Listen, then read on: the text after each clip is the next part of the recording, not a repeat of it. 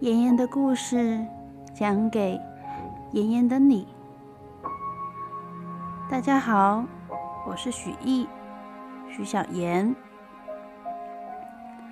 今天给大家带来的故事是《帕丁顿熊二：集体越狱》。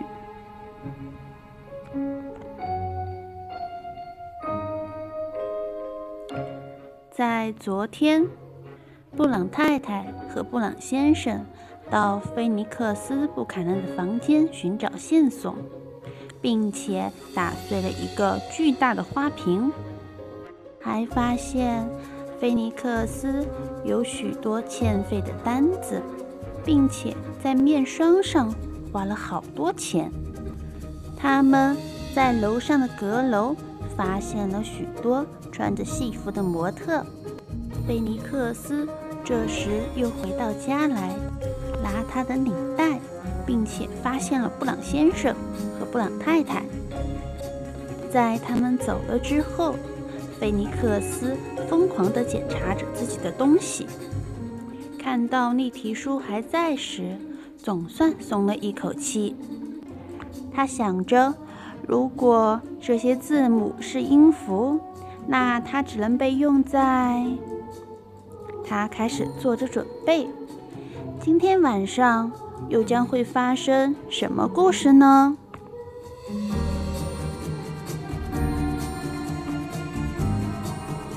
第十八章：集体越狱。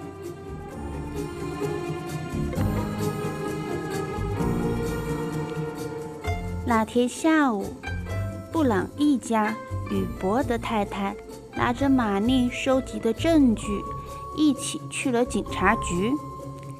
他们告诉值班的警员，菲尼克斯在阁楼中藏着许多套戏服，并且向警员解释，菲尼克斯才是偷那本立体书的贼。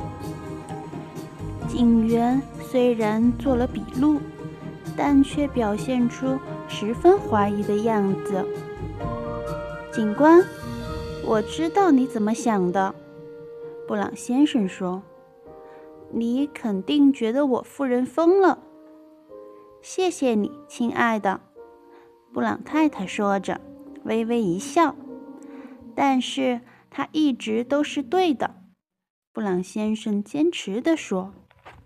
乔纳森突然插嘴：“朱迪是唯一一个报道真相的人。”他说着，拿起他姐姐的一份报纸。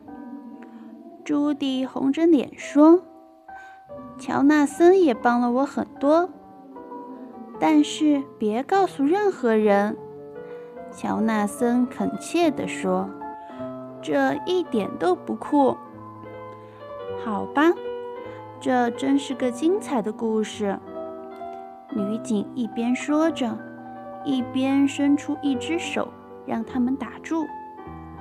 但你们只是证明了菲尼克斯·布坎南在他的阁楼里放了他的旧戏服。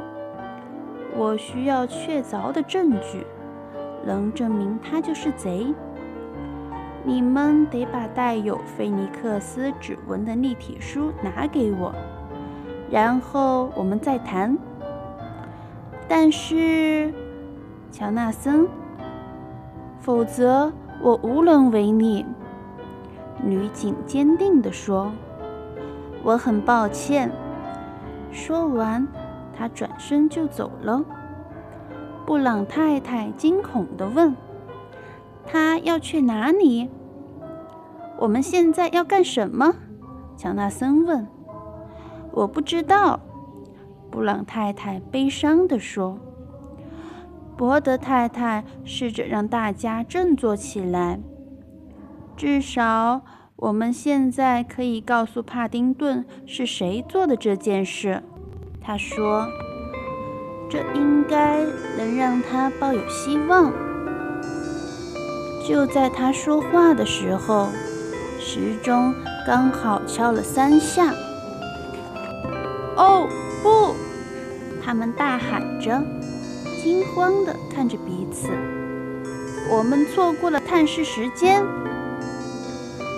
当布朗一家试着帮帕丁顿洗刷冤屈时，帕丁顿正在焦虑地等待着他们的探访。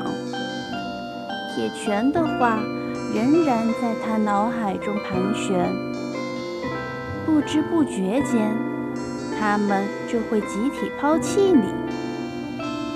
布朗一家不会忘记我的，帕丁顿一遍又一遍地对自己说。但是，当他坐下来，一边等待，一边看着其他犯人来来往往的时候，他意识到铁拳也许是对的。三点的时候，电喇叭发出了信号，提示探监时间结束了。可怜的帕丁顿发出了一声绝望的低吼。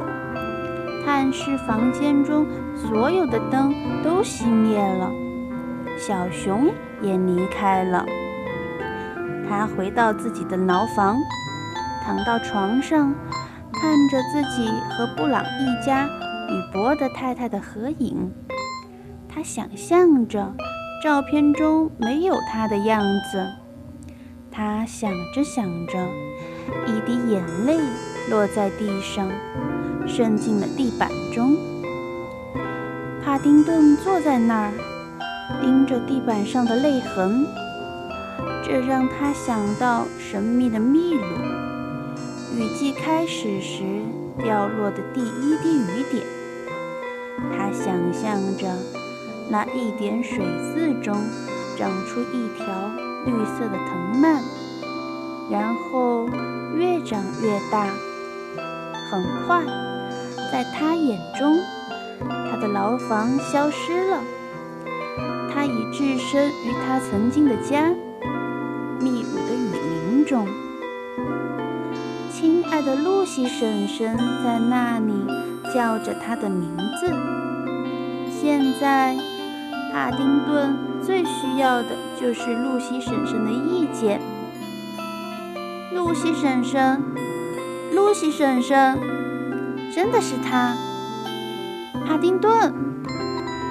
他把自己的侄子揽在他温暖的怀抱中。你在这里做什么？他问。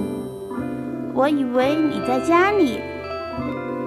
帕丁顿离开他的怀抱，望着他的眼睛。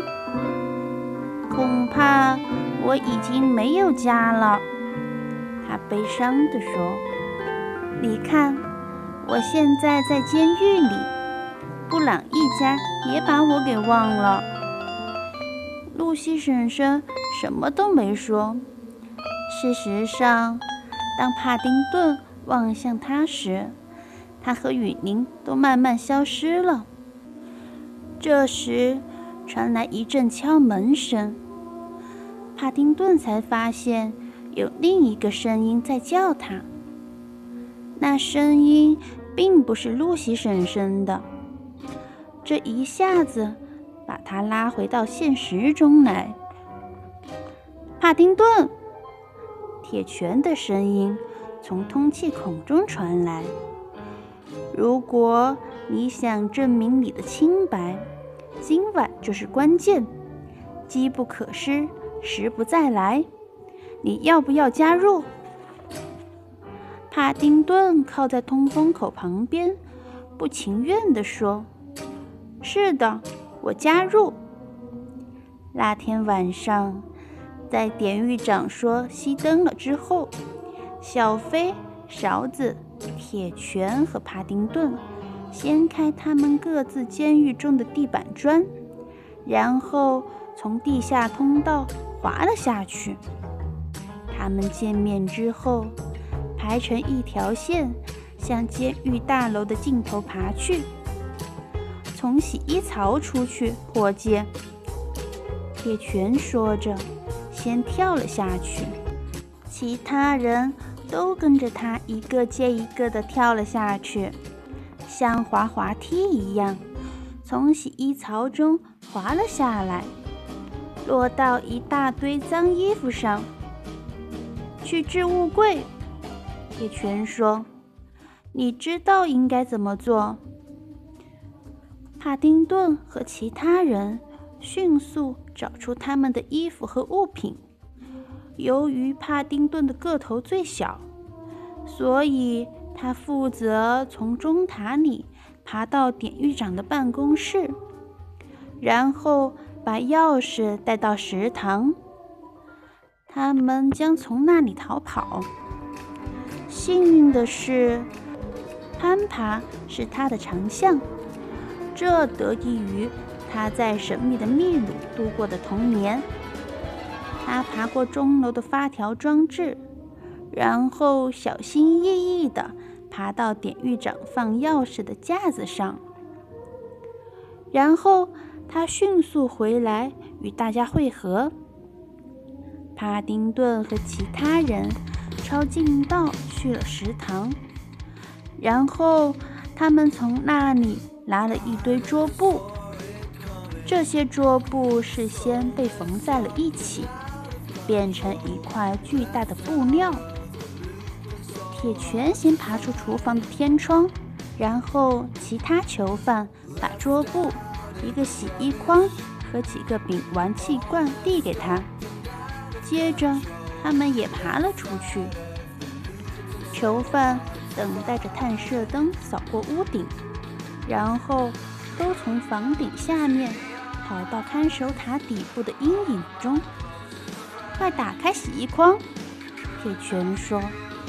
接着，他们张开巨大的桌布，把边缘都固定在筐的四周。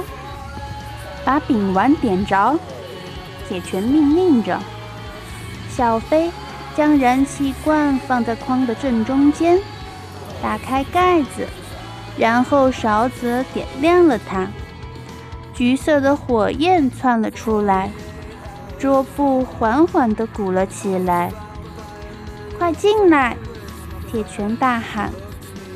帕丁顿、勺子和小飞也跳进筐里。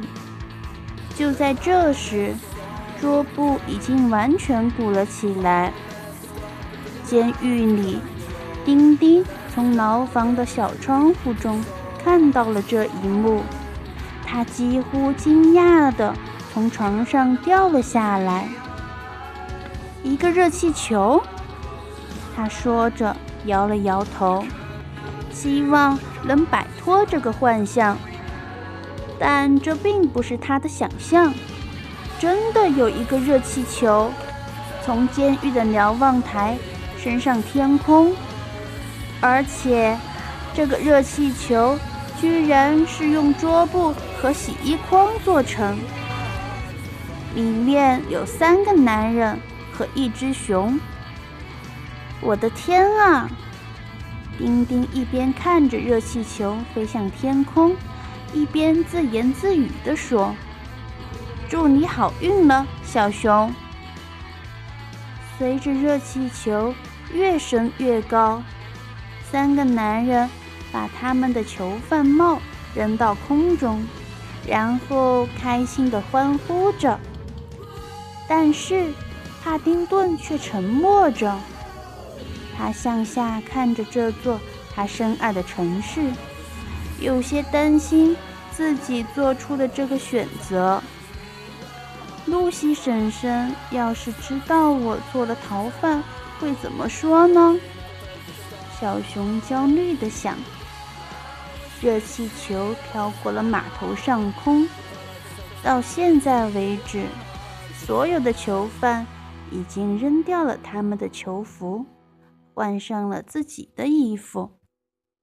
帕丁顿尽最大的努力安慰着自己，至少他换回自己的帽子与大衣，感觉更舒服了。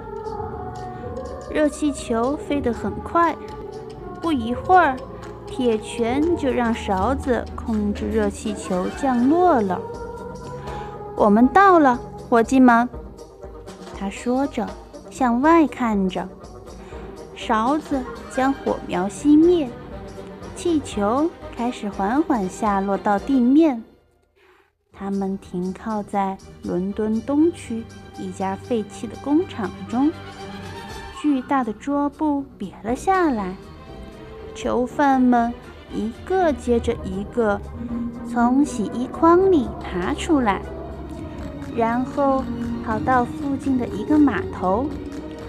他们用仓库的墙做掩护，蹑手蹑脚地走到一扇门边。铁拳说：“停下来，他在那儿。”他指向大门外，这是我们离开这里的机会。帕丁顿循着囚犯的目光，看到一架海上飞机。这是什么？小熊吃惊地问：“你们不是要带我回布朗家吗？你们要去哪里？”